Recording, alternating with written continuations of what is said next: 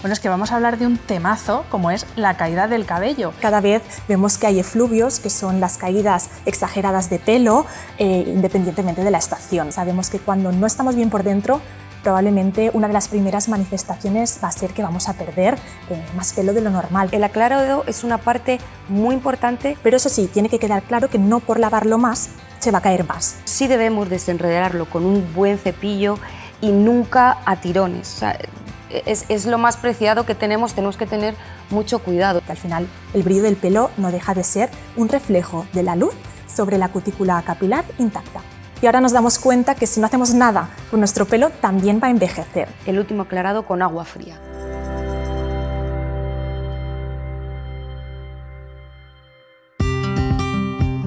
Hola, bienvenidas a Apelo un podcast de El y Holistic en el que vamos a hablar sin tapujos de esos temas que nos afectan a todas y que nos suscitan muchas preguntas. Cambiaremos esas dudas, mitos y prejuicios por charlas con expertas y mujeres reales sin pelos en la lengua. ¿Preparadas?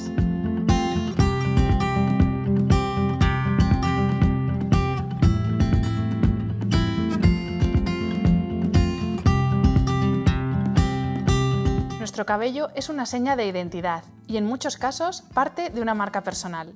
Por eso, experimentar una caída de pelo anormal o verlo estropeado y sin vida puede llegar a afectar a nuestra autoestima, especialmente cuando no sabemos a qué se debe o qué podemos hacer.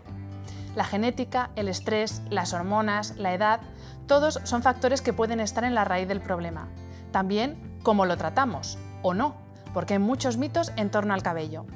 Si lo lavo todos los días se debilita, ¿El cloro de la piscina hace que se caiga más? ¿Si saneo las puntas crece más rápido? En este episodio vamos a desmontarlos y a descubrir qué es lo que de verdad funciona para cuidar nuestro cabello y reducir su caída con dos expertas en la materia, la doctora Andrea Convalia, dermatóloga especializada en tricología, y la peluquera y maquilladora Beatriz Matallana. Bienvenidas Beatriz, Andrea. Gracias, encantada de estar aquí. Sí, sí, es un placer estar aquí con vosotras para desvelar unos cuantos secretos sobre el pelo. Bueno, es que vamos a hablar de un temazo como es la caída del cabello. Si te parece, Andrea, vamos a empezar por la parte más técnica, explicando la cantidad de mecanismos y de factores, pues desde la genética a nuestros hábitos de vida, a un montón de cosas, por supuesto las hormonas, especialmente en las mujeres, que influyen en la calidad del cabello y en su caída. Pues sí, efectivamente, como comentas, hay una serie de factores tanto internos como externos que van a influenciar tanto en la caída como también en el tener un pelo sano a lo largo de los años. Internos, por ejemplo, tenemos la genética, que es indiscutible, pero con ella también va un poquito ligada el tema de las hormonas, ¿no? tanto masculinas como femeninas, dependiendo de cada caso, pues actúan de una manera distinta y también en las diferentes etapas de la vida. El estrés, que también forma parte de nuestro día a día y también tiene un efecto directo sobre la calidad del pelo, como también ciertos factores externos, como por ejemplo las altas temperaturas, el sol, el uso de productos cosméticos agresivos con nuestro cabello, también van a influir en la salud capilar. Y esto que, a ver, de la piel se dice que lo que haces con tu piel a los 20, luego lo vas a sufrir o no a los 40. ¿Con el pelo pasa lo mismo? ¿Tiene memoria el cabello? Pues obviamente si cuidamos nuestra melena va a lucir durante muchos años muchísimo mejor, ¿no? No olvidemos que el pelo crece aproximadamente un centímetro al mes y por lo tanto una melena muy larga va a estar muchos años con nosotros. Todo lo que hagamos día tras día, desde el champú que utilizamos, cómo hidratamos nuestro pelo, el calor, los tintes, van a influir en la salud capilar de nuestra melena. Efectivamente, eh, hay que cuidarlo. Vosotras sois claros ejemplos de, melenas cuidadas o no, Beatriz, porque no sé si esto de en casa del herrero cuchillo de palo, ¿tú te cuidas mucho el cabello? Claro, tengo que aprovechar todos los truquitos que vamos sabiendo con la experiencia y todo, todo me lo hago. Porque cuidar el pelo es una cosa muy fácil que, que implica una rutina muy sencilla que si lo sabes, pues puedes tener una melena preciosa. Ahora, ahora nos, vamos a dar, nos vas a dar esos trucos para cuidar la melena, pero antes quería volver a, esa parte un poco más técnica, Andrea, para que nos expliques cómo, cómo cambia el cabello eh, con la edad. Pues me encanta que introduzcas este término porque cada vez más hablamos también del anti-aging capilar. Y es que con la edad es cierto que el pelo pues va perdiendo poquito a poco densidad y calidad. Y de hecho hemos aprendido pues todos a cuidar nuestra piel y sabemos pues qué rutinas anti-aging debemos seguir para minimizar la aparición de arrugas con el paso de los años. Y ahora nos damos cuenta que si no hacemos nada con nuestro pelo también va a envejecer. ¿no? Por lo tanto la edad sí tiene un efecto directo sobre nuestro pelo y además en la mujer debemos también tener en cuenta esta influencia hormonal en ciertos periodos como por ejemplo en la adolescencia, en el posparto y en la menopausia, que son momentos en los que hay pequeñas alteraciones hormonales fisiológicas que pueden influir también en la salud de nuestra melena. Quizá las que tenemos más claras son el posparto, ¿no? con esta eh, caída posparto, este fluvio posparto, por estos cambios hormonales que tienen lugar en nuestro cuerpo, pero quizá uno de los que más preocupan y prácticamente nos van a afectar a todas es el efecto que tiene la menopausia sobre nuestro pelo. Y es que también eh, ocasiona una pérdida de densidad y una pérdida de calidad de lo que sería la fibra de eh, capilar y por lo tanto también debemos focalizarnos mucho en cuidar el pelo en esta etapa de la vida. Y esto de aquí podéis responder las dos porque eh, tú también tienes experiencia, claro, tocando muchos cabellos. Pero esto de que con las estaciones se cae más, menos, ¿esto es verdad? ¿Es un mito? ¿Tú, por ejemplo, lo notas, Beatriz? Sí, más que notarlo yo, a la persona con la que esté trabajando, pues te explica, es que ahora tengo una caída, noto que se me está cayendo mucho el pelo, suele coincidir con una, con una estación, ¿verdad? Sí, de hecho, en el folículo piloso hay receptores, por ejemplo, de la melatonina, ¿no? Y por eso hoy en día también se está investigando mucho este, este punto y también cuando dormimos mal, ¿no? O estamos estresados se nos cae más el pelo. Y es que las horas de luz y los cambios en la temperatura pueden influir en el ciclo de crecimiento del pelo y esto lo notamos bastante pues cuando vivimos en climas en los que hay una estacionalidad. También es verdad que cada vez vemos que hay efluvios, que son las caídas exageradas de pelo, eh, independientemente de la estación, ¿no? Porque también hay muchos otros factores que influyen en, su caída, pero no debemos de olvidar que al final pues somos mamíferos y que el pelo tiene un ciclo de recambio capilar constante, es una estructura que se va renovando continuamente y que hay estas épocas en las que podemos notar un poquito más de caída. Vale, pues vamos a empezar con los mitos, a desmontar mitos o a confirmar verdades. Vosotras diréis que sois las expertas. El primero, que el cabello mojado es más frágil y se rompe y se cae más. ¿Esto es verdad? ¿No es verdad, Andrea? Pues mira, el, pelo mojado sí que es más frágil, debemos de ir con mucho cuidado porque la fibra capilar se va a romper más. Cuando está mojado el pelo, eh, al final eh, hay una estructura de queratina, ¿no? Que también tiene diferentes tipos de enlaces entre ellos, ¿no? Y el agua, digamos que rompe algunos. No estirarlo cuando está mojado, no irnos a dormir con el pelo mojado también por otros temas que si quieres luego podemos hablar también porque contribuye a la humedad, ¿no? En la zona del, del cuero cabelludo y sobre todo, pues eso, intentar, eh, ahora nos explicarás tú cómo... Es. Súper importante, desde que empezamos a, lavar el cabello, lo hidratamos en el, en el lavado, nosotras mismas desenredarlo tranquilamente con los dedos. Y eh, como consejo, el último aclarado, darlo con, con, agua fría. Así notamos que de verdad hemos sacado todo el producto, lo hemos aclarado bien. insisto en esto porque es una cosa que a lo mejor hacemos rápido, pero luego todo va, va a tener su porqué. Después de, lavarnos el pelo, eh, eh, sí que está más frágil cuando, cuando está húmedo pero sí debemos desenredarlo con un buen cepillo y nunca a tirones. Es, lo más preciado que tenemos, tenemos que tener mucho cuidado. No quiere decir que tardes más en hacer eso, sino que haciendo secciones, eh, teniendo el pelo hidratado, aplicándonos un spray para desenredar si nuestro pelo lo permite, o aplicándonos una crema que luego va a ser protectora para, para, para, la herramienta de calor que vayamos a utilizar, también ayuda a desenredarlo. Coger el pelo por secciones, desenredarlo desde la punta y subiendo suavemente y se desenreda súper fácil. Y como decías, Andrea, eh, tanto no irse a dormir con el pelo mojado como esto también que se hace mucho, Beatriz ahora nos dirá si, si se consigue así o no, me voy a hacer un moño con el pelo mojado para que luego me quede una onda surfera así cayendo por aquí. ¿Esto es buena idea? ¿No es buena idea? Pues como te comentaba, ¿no? tener el, pelo mojado y húmedo durante mucho tiempo puede favorecer pues, la aparición de ciertas dermatitis, porque al final no olvidemos que nuestro cuero cabelludo es piel ¿no? y estamos toda nuestra piel cubierta por millones de microorganismos que conocemos como microbiota. Cuando tenemos el cuero cabelludo húmedo durante mucho tiempo, podemos alterar nuestra microbiota de, este, esta zona de la piel y por lo tanto pues, tener pues, esos brotes de dermatitis seborreica, irritaciones, picor, etc. Luego me encantaba lo que comentaba, ¿no? Que sobre todo no dañar el pelo, ¿no? Quizá esta es la clave de que podemos hacer el resumen del podcast, ¿no?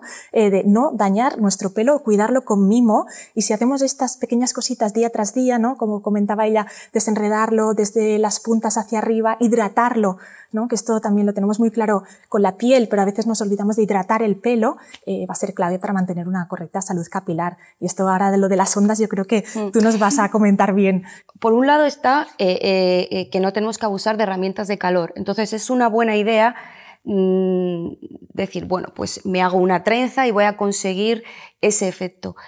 Es una buena idea, pero hay que hacerlo con el pelo casi seco. No, no es que después de lavarnos el pelo nos hacemos la trenza y ya pasan horas o toda la noche, no, sino que dejamos secar el pelo al aire si no queremos utilizar una herramienta de calor o nos quitamos un poquito ese exceso de agua con el secador y ayudamos luego a hacer una trenza con el pelo hidratado y ahí ese proceso es mucho más corto, no tienes toda la raíz mojada, sino que tienes levemente el pelo húmedo y eso hace que tú vayas a tener esas ondas naturales. Perfecto. Eh, vamos a hablar momento deporte, porque seguro que muchas mujeres que nos están viendo o escuchando hacen deporte y tienen la, eterna duda de ¿me puedo lavar el pelo todos los días? ¿Se me va a caer más si me lo lavo todos los días? ¿Mito o realidad? El pelo hay que lavarlo cuando está sucio. Entonces esto va a depender de muchas cosas, ¿no? Va a depender, pues como comentabas, del deporte, ¿no? Si hay sudor, ¿no? Que esto puede ensuciar lo que sería la fibra capilar, de la secreción de grasa de cada persona, ¿no? Que al final el cuero cabelludo va secretando una grasita, un manto hidrolipídico que va cubriendo lo que sería la fibra capilar y es la hidratación natural de nuestra, de nuestra cutícula del pelo y de muchos otros factores, ¿no? Pues si estás totalmente expuesto en una cocina a humos, el pelo y la fibra también va estar más sucio. Pero eso sí, tiene que quedar claro que no por lavarlo más se va a caer más. ¿Vale? El pelo que está cogido bien, que está eh, un folículo sano, no va a caer por un lavado repetido, con lo cual debemos perderle el miedo. De hecho, eh, personas que están sufriendo un efluvio, una caída exagerada de pelo, que sienten que les cae mucho, tienen a veces pánico al momento de la ducha, porque es el momento en el que notas ¿no? que realmente pues estos pelos que ya realmente estaban desprendidos, pues van a caer, ¿no? pero no caen en ese momento, sobre todo tranquilizar. Eso sí, es importante ¿no? una correcta rutina capilar, utilizar productos que respeten y cuiden. Volvemos lo mismo, eh, no dañar lo que sería ni el cuero cabelludo ni la fibra capilar, eligiendo siempre aquellos que sean respetuosos con nuestra melena. Pues vamos a hablar de los tintes, porque claro, eh, este también es, es, una de las cosas que más preocupa a las mujeres que se tiñen. Si, primero, si te parece, Andrea, explicamos cuál es el efecto del tinte sobre el cabello, cuero cabelludo, y luego vamos con Beatriz la parte más práctica de qué tipo de, de nuevo, qué productos son los más idóneos si nos queremos teñir el pelo. Pues como comentaba Beatriz, ¿no? igual que las herramientas de calor, los tintes y los, digamos, los decolorados, ¿no? Son otros eh, enemigos de nuestra melena, por decirlo de alguna manera. No pasa nada si lo hacemos de manera puntual, ¿no? Respetando lo que sería la fibra capilar, pero si abusamos de ellos sí que pueden llegar a dañar nuestra fibra, ¿no? Entonces, así a grosso modo, para diferenciar lo que sería un tinte de un baño de color, que esto es un concepto muy, muy básico y lo voy a explicar muy general, ¿no? Eh, un baño de color al final lo que hace es que pinta nuestro pelo por fuera, ¿no? Y esto no daña tanto lo que sería la fibra capilar porque no está alterando lo que sería su estructura y no está afectando tanto lo que sería pues la cutícula, ¿no? Que es la capa más externa de nuestra fibra capilar. Un baño de color nos pinta el pelo y por eso cuando hacemos un lavado repetido del mismo vamos perdiendo el color. Sin embargo, un tinte que va a modificar la estructura de la fibra capilar. Y por lo tanto sí que es cierto pues que cuando teñimos o decoloramos de manera repetida el pelo, la fibra, y es ahí donde tenemos ¿no? que buscar eh, pues productos que sean respetuosos con nuestra fibra capilar si queremos que se mantenga brillante y fuerte a lo largo de los años, porque al final el brillo del pelo no deja de ser un reflejo de la luz sobre la cutícula capilar intacta. Qué bien lo explicado. Sí, eso es. Eh, eh, no es que sea mejor o peor, depende de, lo que tú necesites. Un baño de color o una, una coloración sin amoníaco siempre va a ser súper respetuosa porque es lo que tú dices, es como pintar, es como maquillar, es como dar color sin entrar en un químico. Entonces, eso siempre vamos a conseguir brillo y color, pero tiene menos cobertura que una coloración con amoníaco o con más químicos. Entonces, depende de lo que queramos conseguir. Si podemos conseguirlo con algo sin amoníaco sería lo ideal, pero a veces, depende de los casos, tiene menos cobertura y mucho menos, eh, aclara mucho menos. Entonces, eh, es como diferenciar maquillar el pelo o quiero una coloración más agresiva. Es intentar un poco buscar el término medio, no es ni mejor ni peor, hay que buscar el caso personalizado. Otra de las grandes soluciones capilares que tenemos a nuestra disposición son las extensiones. Y eh, esto también lo mismo es que yo he oído muchos mitos, pero yo siempre he oído que eh, la extensión por el propio peso sobre el cabello hace que se debilite y se caiga más. Y Beatriz se cuidan igual que el pelo nuestro, ¿no? Igual, porque mm, las extensiones suelen ser de pelo natural. Desenredar cuidadosamente, hidratar y a la hora del secado secar donde está la unión de la extensión con nuestro pelo, secarlo y dar el último toque con aire un poquito más frío para, para no saturar de calor toda la raíz. Em, Andrea, en tus redes he visto eh, un, post que me llamó la atención, que es que dices que perdemos entre 100 y 150 cabellos al día. Que esto, claro, uno lo piensa y dice, bueno, pues 150 ya, ya es una cantidad. Y claro, a propósito de esto, muchas personas pensamos o nos han dicho desde pequeñas que si te cortas el pelo con regularidad crece más rápido. Pero yo no sé si esto es así y sobre todo si las personas tenemos como un tope de longitud de pelo y ahí ya nos quedamos. Aunque yo quiera tener tu melena, no la voy a tener, vamos pues si perdemos de 100 a 150 pelos al día de normal, ¿eh? lo que pasa que a veces, pues eso, cuando tenemos una melena muy larga, pues sale una bola enorme, nos asustamos, pero esto sí que nos sirve de manera orientativa para detectar aquellos periodos en los que perdemos mucho más pelo de lo normal. No perder ni un pelo no es normal tampoco, es decir, que el pelo se recambia, es normal que encontremos algunos eh, por casa, ¿vale? Pero que cuando esto es un poquito más exagerado, pues sí que debemos consultar. Por otro lado, me comentabas el hecho ¿no? de, si cortar las puntas hace que el pelo crezca más rápido. Y esto también es un falso mito que debe quedar claro, ¿no? porque al final el pelo es una estructura que es inerte, es decir, que no tiene vida en las puntas. Entonces, cuando cortamos la punta, la raíz, que es donde realmente crece el pelo, no se entera. ¿De acuerdo? Entonces, cortar las puntas sí que nos va a ir bien para tener pues, una melena más homogénea, más en bloque. Y luego, finalmente, lo que me comentabas, ¿no? Del hecho de si eh, hay personas que tienen más posibilidad de tener una melena más larga y hay otras personas que aunque lo intenten y lo intenten, no logran tener el largo que desean. Y esto eh, sí que puede tener pues, una base genética y es que el ciclo de crecimiento del pelo, que se llama técnicamente la fase anágena, suele durar entre 2 y 7 años más o menos, pero viene determinada genéticamente. Entonces, cuando un pelo va creciendo, va creciendo, pues va a llegar, dependiendo de la persona, a lo mejor a los 5 años y en ese punto se va a caer. Y en otra persona pues puede eh, ser un poquito más larga la fase anágena, puede llegar a 7, 8 años y por lo tanto conseguir que el pelo sea pues mucho más largo, ¿no? Lo pueden dejar crecer y que vaya ganando longitud. Es decir, que es también un tema de, genética. Esto sería un factor interno, pero que obviamente nosotros podemos mejorar y sobre todo intentar no disminuir, ¿no? Pues con una correcta alimentación, eliminando el estrés, intentando que nuestra fase anágena sea la máxima para nosotros, ¿no? Llegar a nuestra máxima genética y explotar al máximo la, salud de nuestra melena. Y Beatriz, ¿nos puedes explicar cómo es una rutina capilar eh, ideal? Porque tenemos bastante claro cómo tenemos que cuidarnos el rostro, por ejemplo, pero con el pelo hay un poco de dudas en cuanto a qué usar, cómo usarlo. Entonces, ¿cómo tiene que ser nuestra rutina? Es súper fácil. Escoger el champú adecuado para nuestro tipo de, cabello. Imaginamos, por ejemplo, yo utilizo un champú que me hidrate la melena. Eh, es importante también la aplicación del champú. el champú nos lo colocamos en la mano, lo repartimos y directamente vamos masajeando todo el cuero cabelludo. Tenemos que notar que hace espuma todo el cuero cabelludo, insistiendo en coronilla, en la parte de atrás, todo. Es una cosa muy fácil, pero a veces eh, no lo hacemos. Estamos así, eh, incluso frotamos la melena y frotamos las puntas. Nos aclaramos el pelo súper bien. El, el aclarado es una parte muy importante para que luego tengas brillo en el pelo. Entonces, por eso insisto tanto en esa parte. Y luego la hidratación. Siempre la mascarilla, el acondicionador, lo que elijamos, el buen producto que elijamos para la hidratación, nunca lo debemos de poner en la raíz, que eso lo sabemos todo, y sí de medios a puntas, resbalarlo y aguantar unos minutillos para que penetre bien y, tener la hidratación buena. Entonces es muy importante eh, cuando no secamos el, pelo con la toalla, apretar y hacer eh, sacar el agua sin frotar, sin frotar nada.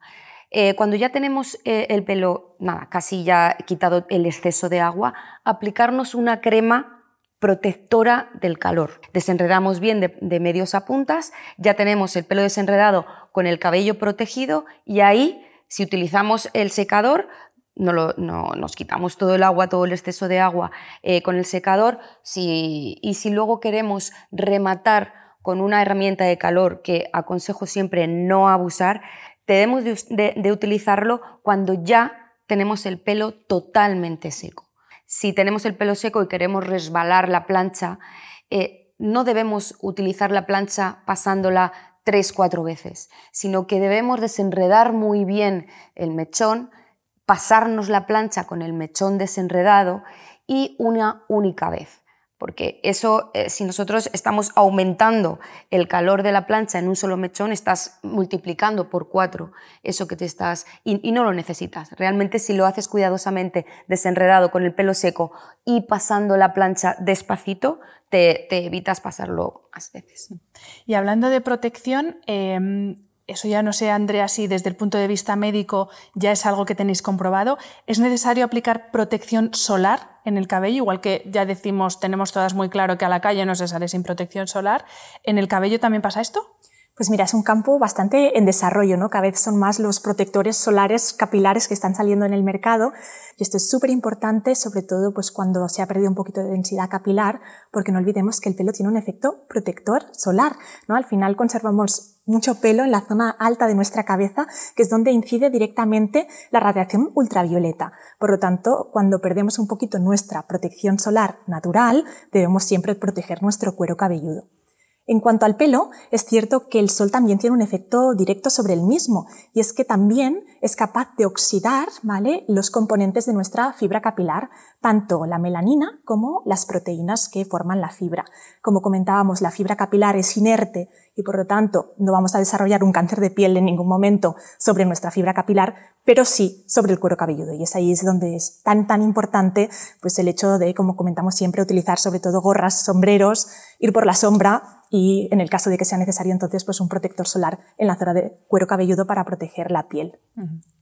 Pues eh, para terminar la entrevista, si os parece, vamos a hablar de algo que ya introducías en, la primera pregunta, Andrea, que es eh, cómo afectan nuestros hábitos de vida, hábitos buenos y no tan buenos, como por ejemplo el tabaco, cómo afectan a la calidad del cabello y a su caída porque imagino que igual que con la piel, eh, tú también lo verás, Beatriz, eh, ves una piel cuando hay unos buenos hábitos detrás, tú ya lo, intuyes, y no sé si con el cabello pasa lo mismo, y luego pues explicarnos eh, esa parte más técnica, Andrea, si te parece, de cómo nos influye realmente pues como te comentaba, tanto factores internos como externos influyen, ¿no? Ahora hemos tratado bastante los que serían externos. En cuanto a los internos, el estrés yo diría que es la gran enfermedad de hoy en día, ¿no? Y sabemos que la secreción de cortisol está directamente relacionado también con pues, efluvios, ¿no? Estas caídas exageradas de pelo, incluso en algunos casos con la aparición de alopecia androgenética.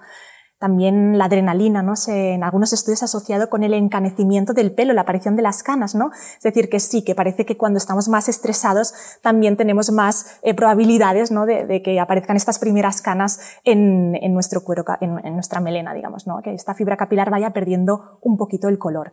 En cuanto al tabaco, tiene pues un efecto tanto a nivel interno, ¿no? porque ocasiona una vasoconstricción y por lo tanto llega menos sangre a todos nuestros tejidos y también al pelo, ¿no? al folículo piloso, pero también externo, y es que el humo del tabaco se deposita sobre nuestra fibra capilar, igual que la contaminación ambiental, y también pues, contribuye a la oxidación de los pigmentos y de las proteínas que lo forman, igual que la contaminación ambiental. Luego está el tema de la nutrición, la alimentación, también fundamental, obviamente un estilo de vida saludable y una alimentación equilibrada con todos los micro y macronutrientes necesarios para que nuestro pelo crezca. Todos sabemos que cuando hay una anemia, ¿no? cuando tenemos el hierro muy muy bajito, perdemos también mucho pelo, ¿no? Entonces sabemos que cuando no estamos bien por dentro, probablemente una de las primeras manifestaciones va a ser que vamos a perder eh, más pelo de lo normal, que vamos a tener un efluvio. Entonces ahí también debemos incidir mucho. Y el dormir bien y descansar. Al final, el pelo también tiene un ritmo circadiano y no dormir correctamente se va a manifestar también en nuestro pelo y puede ser que sea la causa de estos efluvios crónicos, estas caídas crónicas que las analíticas salen perfectas y es este estrés ¿no? que no nos deja dormir y que durante el día secretamos demasiado cortisol y por la noche quizá demasiada poca melatonina. ¿no? Y entonces esto también influye en la salud capilar. Tú eso lo notas, ¿no, Beatriz? Eso es lo que te comentaba antes de, pues es igual que se ve en la piel, que bueno, Andrea también eres dermatóloga, o sea que tú tratas todo, eh, pero tú lo ves también, ¿no? A, primera vista lo puedes ya ver con la experiencia que tienes. Se ve, se ve, eh, aunque hay una parte genética que siempre es muy importante, se ve si alguien se está cuidando o, de repente eh, una mala alimentación y ves un pelo más débil, lo ves un poquito más mate como sin vida, o sea, como que le falta ahí un chute de, vitaminas, sí que, sí que sí. Pues eh, muchísimas gracias a las dos. Ha sido un placer compartir y aprender, sobre todo con vosotras, eh, sobre estos mitos o realidades eh, sobre el cabello. Así que muchísimas gracias. Muchas gracias. Ha sido un placer. Gracias.